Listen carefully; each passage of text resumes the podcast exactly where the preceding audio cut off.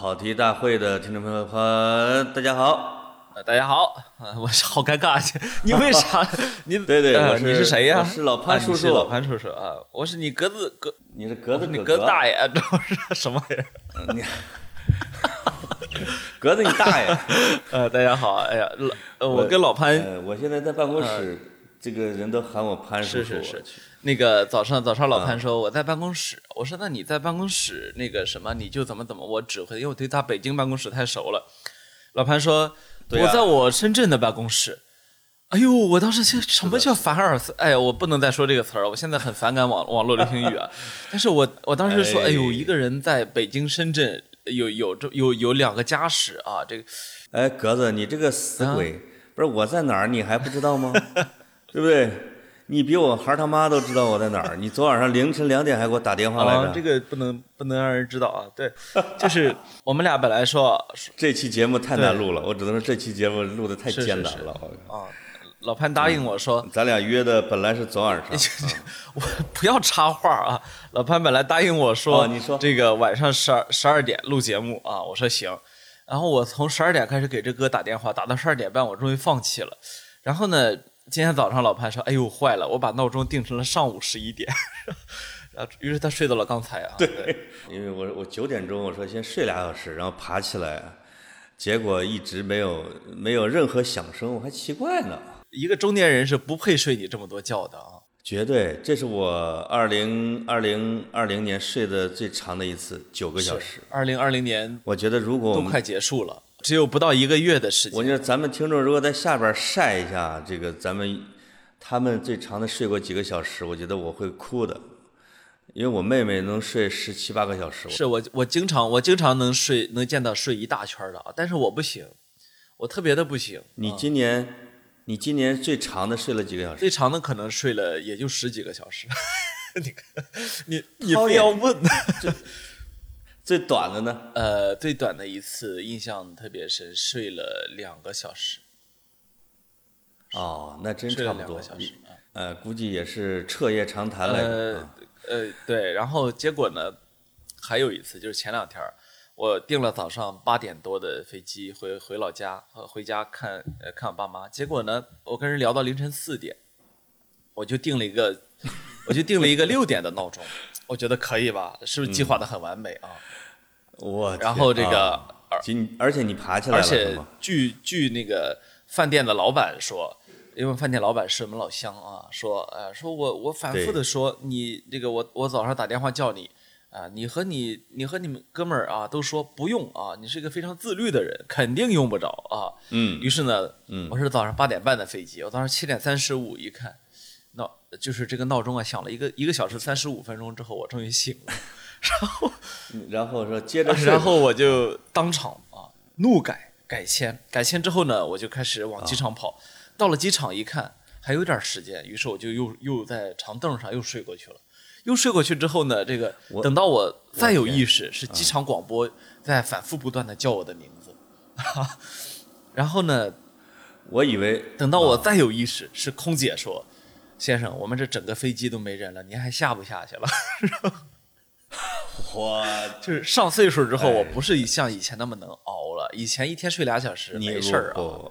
不不，我只能理解为年轻人还是贪睡。我跟格子聊商量了挺长时间啊，聊什么啊？发现这段时间是新闻的富矿，但是我们都不想聊啊，都不想聊。我，但是我看到两个两个事儿，我还挺有感触的，尤其我跟格子这种啊，特别是妇女之友啊，我们这种身份是必须得聊这个题目的。呃，我看到了一个是安徽，应该是枞阳吧，枞阳的一位农村妇女，这个用说用打药的时候用个软管勒死了一个施暴男子，哎这个案子，这这个这这我一直在看，你你你关注这个我看到了最高检公布的一个典型案例。啊，啊，对，这个典型案例，因为我看了一下它的过程，还挺，其实如果不是现在的啊，这个经过修改过的关于正当防卫的最新定义，这个农妇还有点悬，因为什么？因为呃，首先是旷野无人，他因为他是在打药，他是从外边在打药，庄稼地里边儿，这打药天儿还黑了，没有目击证人，这是一个问题。第二个，那个喝醉的那个姓许的那货啊，那该死的货，就是纠缠他和到他死到整个的时间用了是两个来小时，这个时间非常长啊。这个这个检方可能会有疑问对这方面，对，但是呢，但是呃，我觉得现在的关于正当防卫的保护啊，这样的这种环境，包括对女人的保护，已经到了一个比较好的一个阶段。就是对对于为什么会两个小时这种，大家其实是能够理解的。你要不然他如果但凡还有一点力气，你都搞不定他呀，对吧？所以，是的，是的，是的。呃，其实这两年，因为我我工作原因，我接触过几次最高检，我感觉在妇女儿童权益方面，确实他们做了挺多事情的，包括之前的改革，像未成年人呃的相关的案件，如果要审的时候，比如说几个人的配置啊，什么现场的录像啊等等，就是多了很多这种规定，让你感觉到说，确实是很想在这方面是有所作为的。对。但这个案子，这个案子其实也有摇摆，因为他他主动自首之后，有一段时间其实还被涉嫌呢，就是说被拘留的时候，其实涉嫌故意杀人罪的，还提请逮捕啊之类的，涉还涉嫌过失致人死亡等等。我觉得后来到了最高检的时候，我觉得是按照最新的法律精神来给他设身处地的替他来考虑了他的实际困难，比如求助无门呐，逃跑不能啊。这种高度紧张下的难免会有一些过当，没错没错。你不能要求他那么精准，所以给他就是把这个叫什么正当防卫，叫那个那个条叫什么？关于依法适用正当防卫制度的指导意见啊，好像是最新的那个啊，用在了这位农妇的身上，我觉得是特别值得赞赏。对对对，我我们今天其实想聊的实际上就是一个女性权益的问题，因为呃，讲老实话呢，就是。呃，我我我我觉得在东亚国家里面，中国的女性的权益肯定是是非常高的了，对吧？但是呢，呃呃，在东亚国家比呢，说真的呢，你是真的有点在矮子里面比比高个的感觉啊，因为我们过去的传统的问题呢，其实导致女性的地位是偏低的，对于很多的女女性的权益的保护呢，也确实是呃并不那么的够，所以呃这两年呢，我们会看到说，一方面是。法律在进步，国家在重视。另一方面呢，很多女性的个人的这种意识也在觉醒。就是比如说对家暴问题啊，可能过去说想说这个叫什么两口子的事儿是吧？不能算外，就是跟外人没关系。那么什么床头吵架床尾和啊，就是忍忍啊，为了孩子这一辈子过去了等等。就现在这个观点，很多女性是不能够接受的。我们会看到，你看到这几天有一个呃新闻，刚才你也跟我。提到就是那个两元旅馆啊，现在是五元旅馆的那个问题。对，住吉林的五元旅店的单身女对对对，说大部分都是因为不堪家暴而出走的女性，对吧？呃，那么呃，这等于说有一部分女性实际上她们自己组织起来，就是说呃，真的是忍受不了家暴，那至少有一个落脚之地，是吧？是的，这这个旅馆开了得有二十四年了。我看是《新京报》的记者采访的啊，就是采访的还挺好。这个这个特别能拍成一个电影。开了二十四年，一开始都是两块钱啊，这个慢慢的涨成了三块、四块、五块。这个老板娘呢，外号叫孙二娘 啊，她有一个口头禅叫“有钱就给，没钱拉倒”。就是你如果没钱的话，他也不会说赶你。对对对。所以有的老太太啊，这种六七十的，已经在那儿住了得有二十年，哎，她反倒成了这种弱势群体女人的一个庇护所。没错。也许这个四二娘本质不一定是想这样做，但她实际上成了这样的一个有这样的一个价值。我觉得还又有故事，然后哎又让人尊敬。有机会格子你去住一下体，因为它分男宿舍和女宿舍。我我觉得我不应该去挤占这样的公共这样的资源，就是因为也不一定，谁没遭到过家暴的时候呢？你要你要在语言暴力，我就真去住了。那个呃，我我我，呃哎哎，老潘，你是你刚才说什么？谁没遭到过家暴的时候呢？嫂子打你啊！嗯，在家里面抱抱啊，在家里面抱抱。你不，哎，我跟你说啊，就是你年龄小，我这个吃狗粮少我我知道啊我我就是我小时候，我们村儿里边这种遭的家暴的妇女，我的天哪！我现在想想真是不寒而栗。如果写到我的这种故事里边，我在我的书里边都不太敢写。比如那个小时候，你们村我我猜也有啊，现在是不是还有外地口音的女人？小时候从四川呀、什么什么山西呀、拐来的媳妇儿，那我们村这也两三千人呢。那那个八十年代的时候，拐卖媳妇儿真的挺普遍的。他们就跑，因因为有人说他是这个跟那个卖媳妇儿的是一伙儿的，有的说是被拐来的，这个我也小时候也不知道。直接就追，就全村的这个这个这个半年轻人啊，都追出恨不得十里八里，因为那时候没有什么正经的交通工具，都是地崩跑，有的可能在村边有人会等着给个自行车骑着跑，然后抓回来之后吊到门梁上抽打呀，拿这个棍子，我的天哪！这这媳妇儿能打得遍体鳞伤，当然也有是我们村正经的媳妇儿，就是娶来的。但是他们她老公是个暴力狂，啊，她这个老公我知道，他是会点武，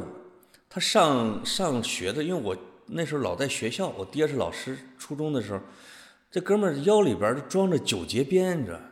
就我爹打他的时候，他不敢吭气儿啊，这自己村儿的嘛。在外村儿的老师有一个我叫什么红俊儿叔的，有一次打他的时候，就直接被他抓住，咵一背摔，摔地上，一天没能爬起来。这种暴力狂。回家打媳妇儿，把他媳妇儿打的呀，都没法儿，都没法儿理长头发，都是短头，因为头上都是那种伤。我记得后来我到市里边儿去了，这个媳妇儿还跑到我们家，说想找妇联。我现在我隐隐约约的觉得，这是一个遭了严重家暴的媳妇儿跑出来了，但是也没什么地儿跑，因为她老公还要追出来再接回去，因为。其他的人都会劝她说：“你回去吧。”然后把这个男的给骂一顿，哎，这个男的就假装诚恳的接回去继续打，因为你家暴只有打和不打这两种，是吧？你你很少有时候打过了我不打了，或者说我打的少了，不会的。所以这种原来是挺普遍的，在这个五元旅馆里边，这老板娘也说了，说以前来住两元店的都是家暴的，现在出来找活的要多一些。就是家暴这个作为一种社会现象呢，呃，从我们的感觉来说，它肯定是变少了，因为其实社会越来越富裕之后，它的公平化程度也越来越高了嘛，对吧？呃，你你要客观的说呢，这个女性的权益肯定是越来越大的，但是呢，呃，你说有没有到达说大家都觉得比较理想的一个程度呢？我相信，其实很多女性可能确实是觉得没有到，因为说真的呢，就是我们作为呃，青壮年男性呢，很多时候我们没有在他的处境里面，我们是真正的是感受不到的。比如说那种对于呃体力暴力的那种强势带来的那种恐惧啊，对，呃，以及以及说呃有很多的时候，因为女性的地位的问题而遭到的，不管是热暴力还是冷暴力，还是说这种长期的对待啊，对吧？所以呃。当我们去看到这个这个现象的时候，我我有时候你说你说你其实见过一些，我其实我我见到的家庭暴力是非常少的。当然，我我我们我们这个也有邻居，确实是我见过家庭暴力，但是呢是非常非常少的。就是所以这些年来，我一直没有觉得它是多严重的一个一个问题。直到后来在呃媒体上、在微博上、在新闻上看到越来越多之后，我才意识到说，哦，其实。也许这个东西叫什么叫隐秘的角落啊？挨了打之后，家丑是不能外扬的。而且呢，呃，我们过去因为传统文化和我们为了社会结构的稳定性的问题，你你刚才提到一个细节，就是说，呃，当这个买来的媳妇跑的时候，全村的人都会帮他去追。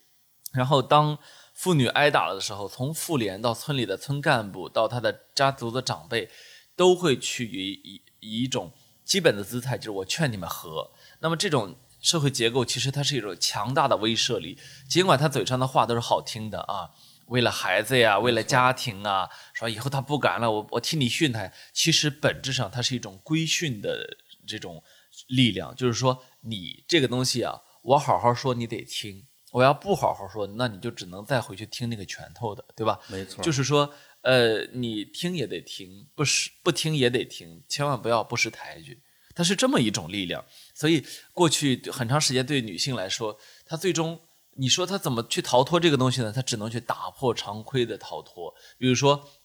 我就是直接跑到广州去打工去了。你也别管我是干嘛的，你也别也我也不需要别人知道我的社会身份啊，我就做着最底层的工工作，一天工作十几个小时，但是没人打我，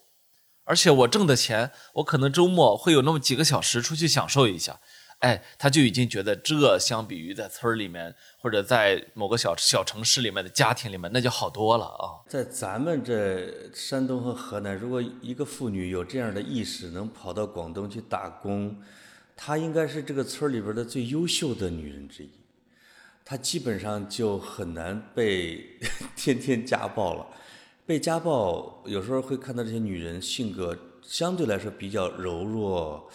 懦弱，或者说不太有办法保护自己，他们可能都没有办法去去外地去打工，或者想不到。有时候我我看到他们的时候，他们不是那种风风火火，或者说很有知识。当然，城市里边被家暴的肯定不不在此列啊。农村里边被家暴的，就像你说的那种自找出路的能力，他们其实是欠缺的。我给你，我可以给你讲一段故事啊。这个是是我我我们家对门一个被拐卖的媳妇儿的故事。她她倒不一定被遭了家暴，但是她遭到了非常沉重的命运的。打击姑娘叫海燕，我现在记得很清楚。她说话有点山西味儿。我她就住在我们老宅子对面我们就是我们住在十字街嘛。她跟我们都姓李，她她他们家比我们高两辈儿还，我得叫爷爷叫她老公。这个海燕呢是从山西被拐卖过来的，而且是一个城里的姑娘。这这是八十年代的时候，应该。我她被拐的时候，有可能是刚刚文革结束，七十年代末，因为这个，然后，因为她白白净净的，还挺文雅，这个你就知道农村的落后的程度，就是她跑都跑不出去，在一个平原，还不是山村。她老公呢叫宝根儿啊，宝把根留住那个根，宝根儿，我就我我得喊他爷，叫宝根儿爷。我现在名字我就说就说出来了，因为现在已经又成了个老光棍了。被拐来之后呢，他一开始是跑的，就是到到底有没有具体怎么打他的时候，因为我已经不太清楚了，那时候太小了。到后来他生了两个儿子，一个老大叫，我这说虎子是不是？呃，我们村有听众啊，我就不说了啊，就反正大概他的故事。生了两个儿子之后呢，这个海燕他就他就踏实下来了，哎，他就有一种。他就能这个安安稳稳的在这生活下来的一个一个一个一个愿望了。这个这个中间呢，他哥哥还来找过他，就找到我们村了。而且我不知道这个他哥哥具体职务，他哥哥是公安局的。我听这个我们街上的人在聊的时候，是他哥哥还是一个小地方的公安局的局长。直接就最后终于查到了我们村儿，找到了这个宝根儿家。给吓尿了，但是这个海燕就选择了就留在这个我们村儿，因为她带着两个儿子，她老公稍微有点不正干，但那两年还比较稳定。结果她哥哥自己又走了，等于说就结了一结了亲戚，连局长呢都也没有，也没有找这个这边的麻烦或者找人贩子麻烦，人贩子可能还没找着。但是又发生了一件事是什么呢？在我们这个十字尖儿有一个井。就是就是藏红薯的那种井，这个他可能是丢了一个什么东西，他在找他的猫或者找他们小猪娃什么之类的啊。这个海燕呢，就去井边去找，因为因为看不清里边，他就拿火柴点着之后，还是蜡还是火柴啊，就在洞口往里边照，谁知道里边有沼气？我觉得这个沼气呢，就可能是。因为我们村是当时已经挖了中原油田的第一口井，就在我们村边上。我怀疑是这种地下的天然气渗到了这个里边，或者是沼气。那个大火苗子一下把他的脸和身子上就给烧了。我对他的印象就是从那儿开始，他就躺在那个街上，因为全身都是抹的像那个就是欢油之类的东西，抹了一全身，脸也是，整个脸也毁容了，身上也毁容了。呃，就特别惨，就是他倒是没有明显的说被打，但是他在这种农村的非常简陋的、粗鄙的生活里边，一下就把自己烧成了那样。到后来若干年之后，因为我进城了，我回来再问的时候，说他走了，说是海燕终于回他老家了，这个而且呢，好像是也没带自己的儿子，因为不让带。在农村是，如果有俩人你要走的话，你是打死也不会让你带儿子走的，这儿子是留留留种的，这个那。对，那她这个老公呢，叫宝根儿呢，是后来又去当了别的倒插门儿或者什么这，把十字尖儿就我们对面这个院子，这个祖宅，祖祖辈辈的老宅卖给了我们家族的另外一个人，就开超市，他们孩子、老人不是大人就没了啊，这个家他们家整个的就等于说就败了啊，哦，我去，就是这样一个故事，嗯，其实我我我完全。理解就是有那么一个年代啊，你其实你刚才在说的时候，我脑海中其实浮想出几个形象来。这几个形象，我一想到的时候，我还觉得说，哦，原来有些事情离我们不是很远。一个是我小时候这个我我我玩伴的他的表妹，他表妹那时候我我只要来来他们家，就是我们都是一起玩。然后呃，然后我们玩了很长时间之后，就是这么多年就过去了。有一次我回家之后，我就问我发小，我说。你表妹怎么样了啊？后来跟我说，呃，是呃，简单说就是结了婚，然后遭了家暴，然后呢，这然后他自己的哥呢咽不下这口气去啊，又把那个去把他的妹夫又给爆了啊，然后最终呢就成成了一个以以暴制暴的这样一个非常非常暴力的故事，最终呢就还打伤了互互相伤害，最终呢应该离了婚啊，这是属于我的同龄人。另外一个就是。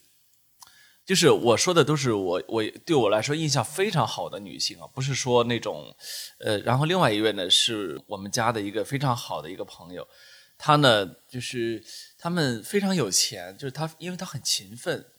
所以他们她跟她老公他们两个包了呃一个旅游景区边上的一半座山啊，那么就是农家乐呀，什么种樱桃啊，很多很多，结果呢到后来。呃，家庭小日子过得非常好啊。这时候呢，老公呢就有了外遇啊。有了外遇之后呢，就对她就是从语言暴力到行动暴力啊，就是方方面面吧。最终呢，呃呃，把钱啊给了自己，把孩子也判给了自己啊。一个非常典型的，你能在媒体上看到的那种故事。然后呢，你说把钱判给了自己是这个男的都都都给了男，都给了男的，因为名义上他要抚养孩子嘛。所以最终呢，就等于说是把这个姐这个大姐呢给扫地出门，啊，就是你你你知道，呃，这就是这个故事本身并不是特别的气人，呃，让我觉得特别生气的在于说，他就接受了，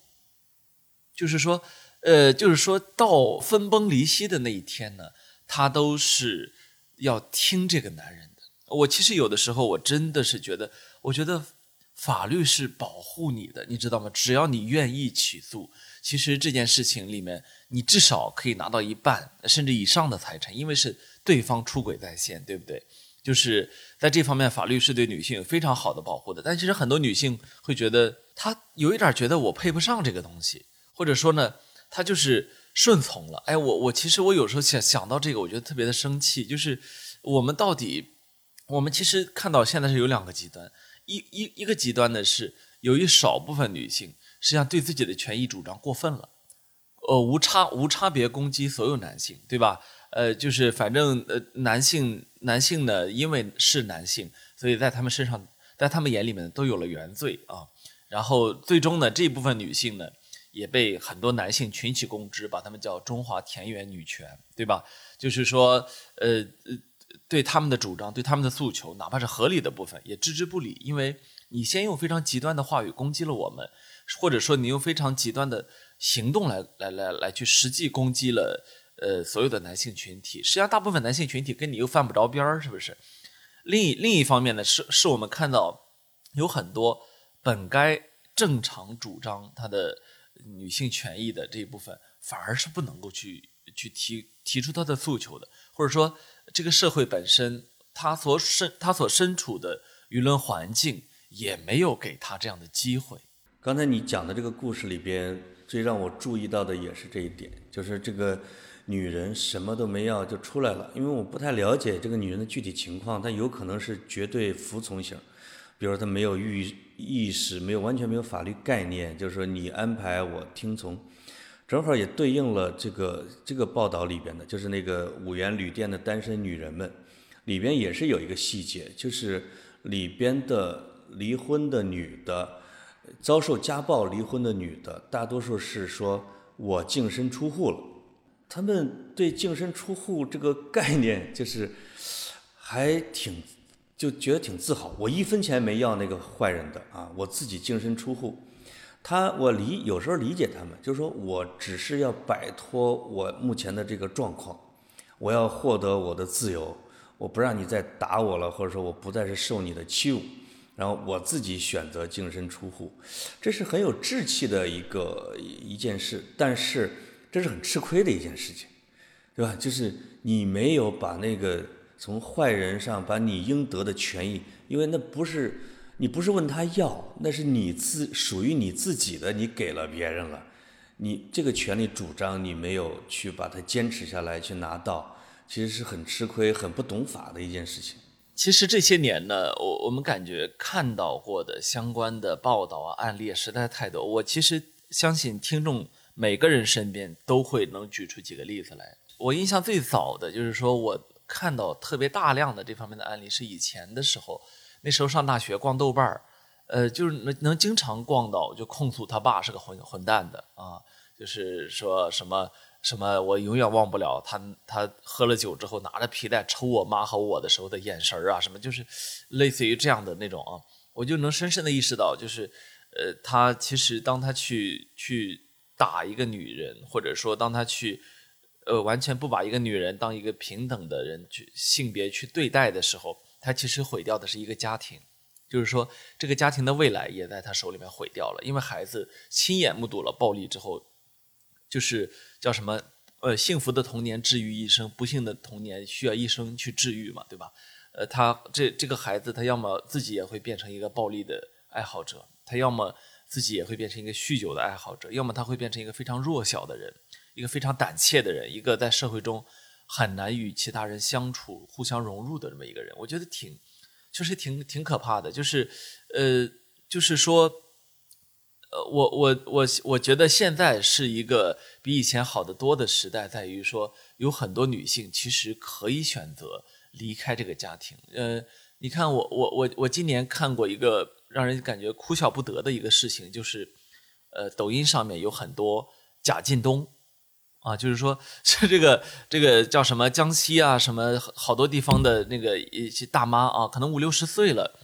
呃，他就真的信了贾进东的，他要去北京找靳东啊，去那个哪儿找靳东，然后为靳东花钱。那么，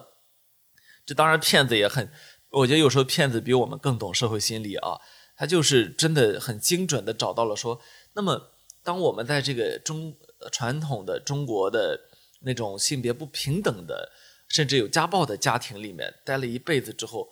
女性心目中实际上还是残存着一个白马王子的形象的。一个完美男人的形象的，那么这个男人是谁呢？呃，从这件事情我们知道，起码在相当一部分人眼中是靳东这种类型的。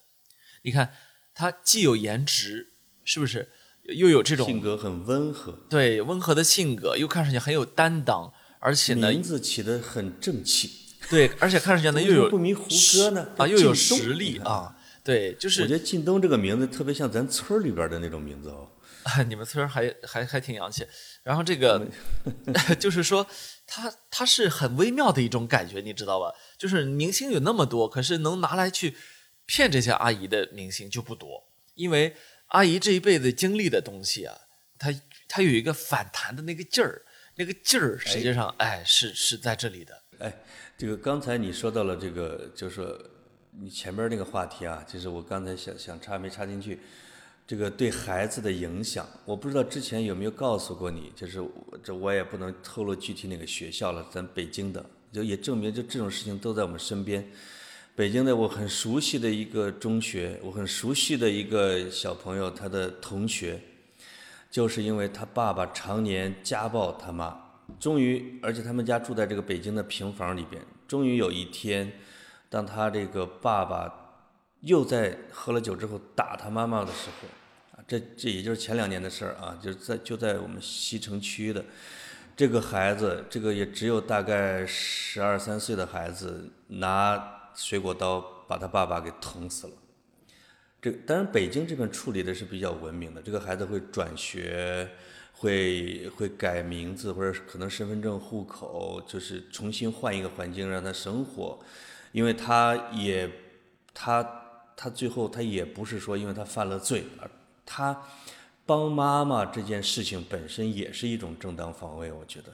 呃，但是这件事情对这整个家庭的摧毁，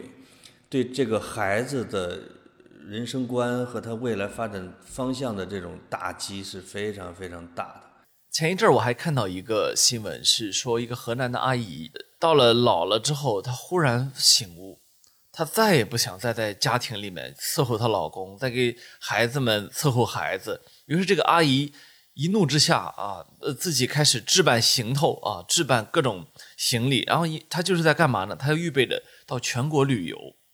在这个过程中呢，她的听说过对，在这个过程中，她的老公呢就一直。既鄙视她，又很紧张，因为看着她真的在做准备，真的真的在做准备。然后这个阿姨呢，人家呢也不跟你争，也不跟你抢，我就是做准备。那么准备了这么几个月之后呢，阿姨一脚油门啊，自自驾游去了，到全国各地去。我天，就是还得，呃，当我们节目正在播出的时候，这个阿姨应该正在中国南方的某个地方玩呢啊。哎，这个家这个阿姨简直都能对应美国电影，什么霹雳娇娃呀，什么末路狂花呀，我 之类的啊。你知道吗？就是说这个像像这样的故事啊，我是觉得也不用久了，十几年前都不会发生。对，我是我我是真的觉得，就是一个社会发展起来，它的它对于每一个人来说，它的它都是一种水涨船高。就是说，也也许有一部分女性。她是心中揣着一个小火苗，但是呢，一直没有柴火可以供她取暖。但是那个小火苗呢，人家在自己心里面一直没有灭。我其实特别佩服这样的女性，就是说，你到了五六十岁之后，呃，你她其实不是突然意识到的，她是一直知道自己对自己的人生并不满意，但是呢，可能没有办法。到了五六十岁之后呢，也许经济条件允许了，也许社会环境允许了，因为毕竟你如果再早一点。一个女性，单身女性，自己开着车出门，迎接你的可能只有被抢劫啊，被被人给欺骗，是吧？等等。那么到今天呢，大大家是 OK，你只要有钱，你那你就住旅馆，是吧？你就住我这地方，你有钱你就在我这饭店吃饭，我不管你是谁，我也不管你去哪里。呃，你这个车牌号，你说在云南看到一辆“玉”字开头的车牌，有没有任何一个云南人会觉得说，嗯？有机会，呃，不不会这么觉得的，对吧？以前的时，以前的时候可能会这么觉得，所以我我真的我真的觉得说，如果在今天一个女性她想要去争取一些什么的话，其实有了越来越多的机会。这也就是当年鲁迅写那篇叫《娜拉出走之后》嘛，对吧？对，因为这是一个走之后怎样啊？因为这是一个经典的世界级的难题，就是都知道娜拉出走那一段，呃。非常经典的话剧呢，就是易波生的话剧啊，呃，它是是一种女性意识的觉醒，是一段非常精彩的对话，是一个是一次非常漂亮的决定。但当年的一百年前的鲁迅说，娜拉出走之后怎么办呢？这个问题其实我没地儿住。我们我们今天我们今天看它是一个叫系统性的问题，它必须是系统变化了才能够解决。既不是娜拉一个人可以解决，也不是想帮助娜拉的人可以解决的。对，鲁迅呢一直是一个实用主义者，就是非常理性的啊。就是娜拉走后怎样，他的核心观点是：你没有经济基础，你娜拉只有两条路，你要么出去之后死掉，你要么再回来。是这个观点呢，在他的小说《伤逝》里边，其实也是这么说，就是叫什么娟生和子君什么之类的。俩人呢就逃婚、自由恋爱，但是进入到婚后生活中，没有收入，没有什么之类的，最后两个人又分崩离析了。那这个就牵涉到这位农村大阿姨啊，就是你说的一个系统性的进步的问题。她有钱了，他其实可能有退休金或者他有存款，他有车，这一点特别关键。没错因为我两千年左右的时候来北京，当时哪有买不起车？我的一个小区邻居，哎，每周都带着我这个去踢球。他说：“哎，我买了一个车，这个你知道吗？这个开车呀会让人的半径成十倍的扩大。看我现在都能拉你到五环外去踢球了。”这个阿姨呢，还有一定是受了互联网的助力，就是我们经常说互联网，说泥沙俱下，这样那样都有。但这个阿姨她会看到一些呃内容软件，或者她看一些消息推送，因为她偏重老年人看的东西，她一定会看到说有老人什么开车带着他的妈妈全国漫游，有老伴儿一块儿是什么什么放飞自我，哎，他发现了路径，他也发现了成功案例，他现在又有这个能力，他能实现它，这个就跟八九十年代我们村被拐卖的妇女。能不能去深圳去打工？可能那个难度要比现在这个大妈去自驾游要难度大得多啊！这就是整个系统进步的一种表现。当然，与此同时呢，我其实是深深的感觉到，就是说有一确实是有一部分我们的同类呢，他还生活在大清朝。你最近不知道有没有注意到这个新闻？就是薇娅，你知道那个网红薇娅，呃，啊那那绝对是属于直播带货界的数一数二的选手了啊。女性第一人，啊女性绝对绝对是第一人。那么，呃，也有可能她比李佳琦还多，因为我不看这个东西，所以我我不是非常的清楚啊。这个薇娅呢，她呃回到她的老家合肥，因为她合肥人啊。然后呢，他们合肥的市委书记于爱军呢，也是安徽省委常委啊，去见了一下薇娅，因为合肥现在也很想很想发展这个网红经济嘛。那么我觉得这其实是说明当地的领导是非常重视这个的，人家思维是很很前沿的，是不是？对，呃，是很愿意去发展这种新经济的。那么，结果呢，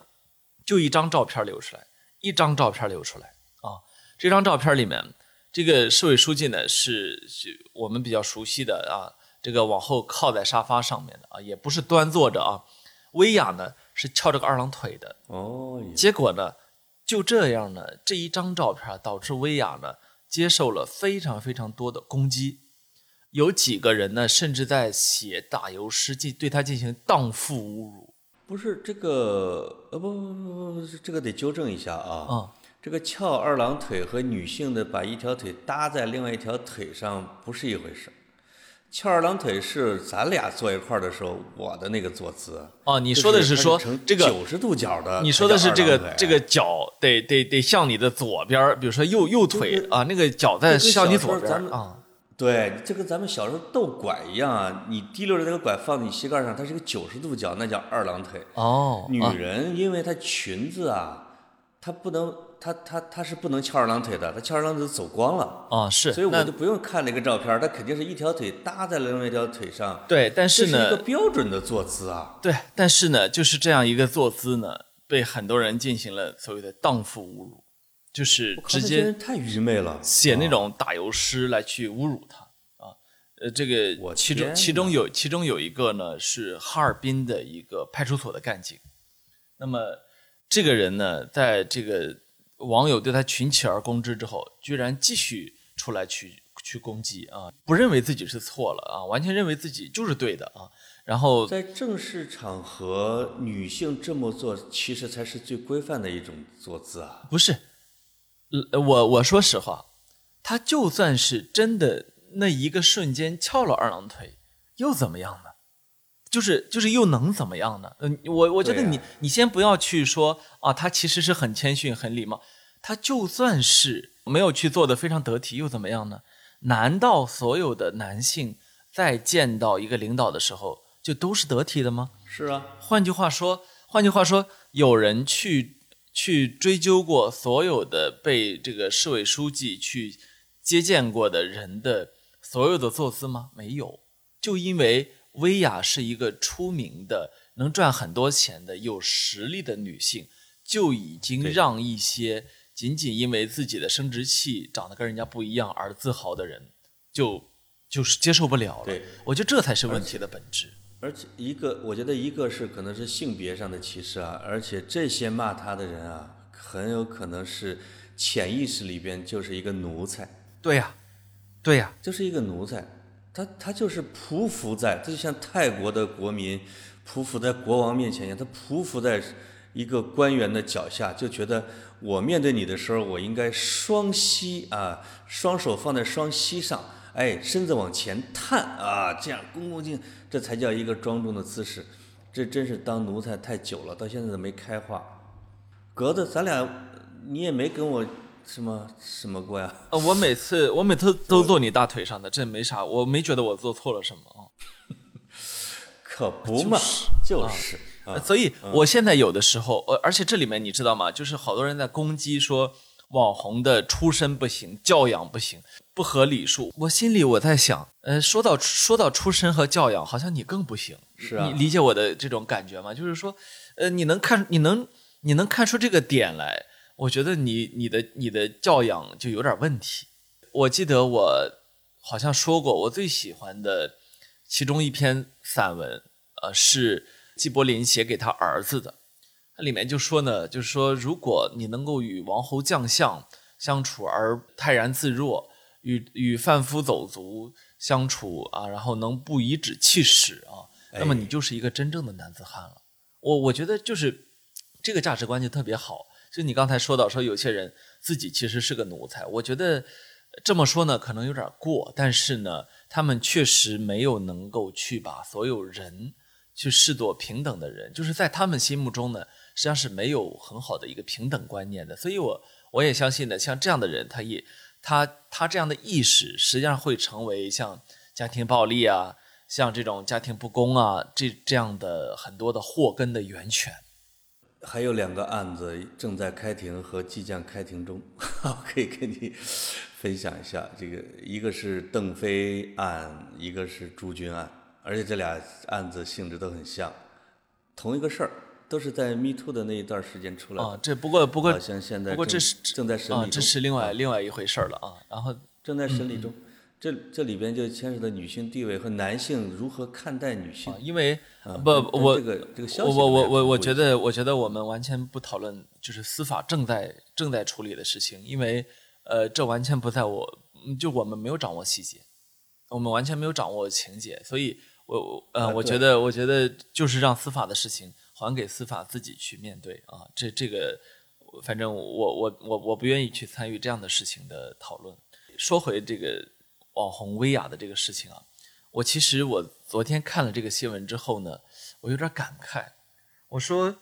一个一个女性如果能够做到在一次双十一就带货带到好像是三十多个亿啊，其实她本本人就跟一个上市公司差不多了，你知道吗？就是一个人就是对一支队伍啊，呃有很少很少有公司可以做到什么几天营业额到几十亿什么，就是能明白吗？就是说，它其实本质上，你现在说直播经济是一个产业，是一个行业，很大程度上就是因为像这些头部的，他已经做到了这个份儿上，就是说他做到了一一个人就是一个公司的这种份儿上。那么我在想，他在他的能力范围之内，他在他的他在甚至在一个人的能力范围之内，他几乎做到极致了。这样的女性如果都不能够得到认可的话，这样的女性如果都要去受到像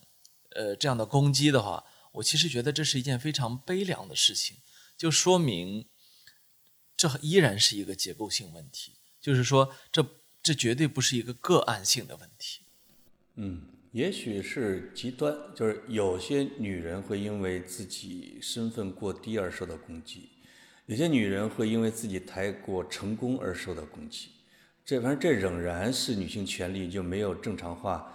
就在没有在男性世界得到这个公认、内心认同的，就是一种表现，是吧？不是因为她成功就不会受攻击了，而是说还是因为她是一个女人，可能是。嗯，所以这期其实我聊，我觉得我们聊的这个主题就是，其实中国女人的命运，家暴的、出走的、净身出户的、成功的、不成功的、懦弱的、坚强的，都挺有这种独特性。没错，而且而且，呃，我们其实在聊的是一个正在正在变好的事情，但在这个变好的过程中呢，我们会看到，呃，有很多的时候就是这个样子。如果你的权益你自己不去争取，那么没有人去替你争取。呃，我们女性听众在我们的下面留个言，有什么需要格子帮你去维权的，你赶紧留言啊，赶紧留言。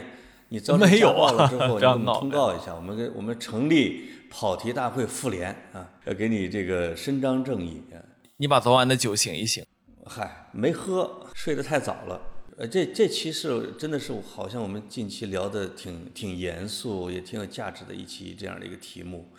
呃，也把我们这一段时间来对女性的这个所感所想啊，以及这我我们内心对女性地位不平的这种郁愤懑，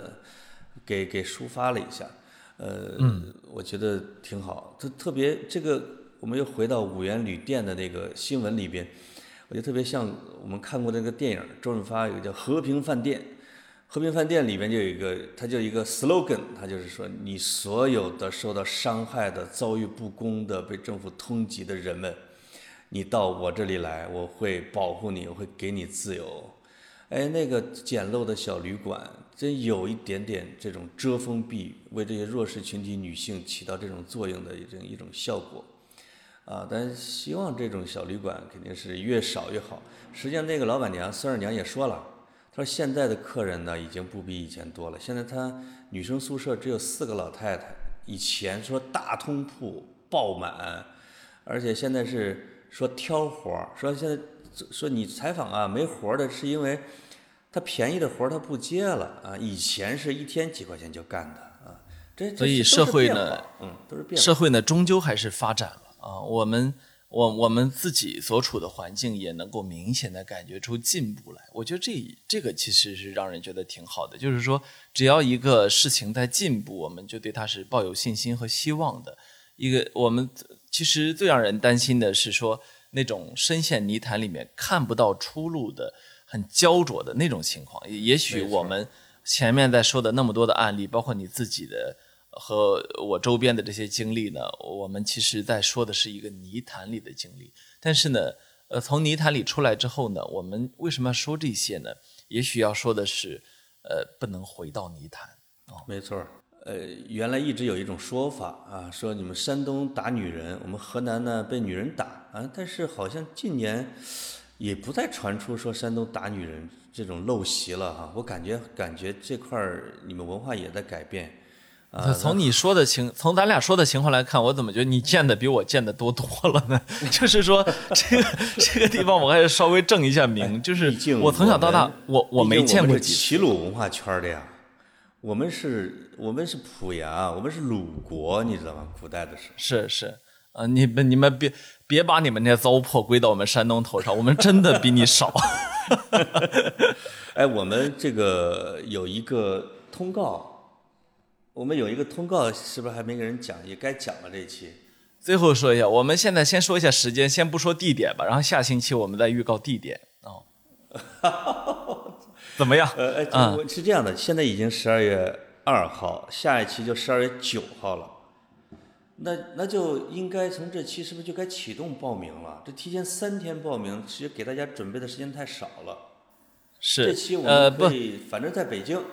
是吧？呃，我们哎我们就说一下时间啊，时间就是十二月十二号下午两点二十二分啊。呃如果你那天你觉得你可以来二时间的，嗯。对对对，或或者说你可以在北京，那么你就可以给我们报名了啊，就是十二月十二号的下午两点二十二分。渠道，到时候让雨夜老师看下午的时候怎么给大家公布吧。没错，我们会在这一期节目的简介里面去公布一下我们的报名方式啊。另外这个地址呢，就是大概就是在反正是城八区啊，就是四城，这叫什么二环左右啊，二环左右，不是很远。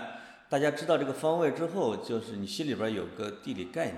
像我们这么主流的节目是不会让自己去郊区的，请大家放心啊。是的啊，格子老师呢一直不给大家透露那个场地的秘密，就是因为不想那个地方挣钱嘛，对吧？让大家呃提前去不好。哎你看，我就是一个非常善良的人啊。嗯，到时候那个那个地方还给我们挂牌儿啊，挂牌儿是我们的什么什么跑题大会什么基地啊。哎，我跟你说，我都不说地方，我们的听众都知道它在哪儿。你对，就你们家，我知道啊。嗯二环里面有个院子啊来我们家吧，所有遭受苦难的人们啊，通州。啊，去你们通州啊。好，这一期到这里好。哎呦，谢谢大家，这我这真是潘总挤出这一点时间给你们录节目啊！不断的有人来进办公室找我，我现在要开始去工作喽，好，拜拜。拜拜。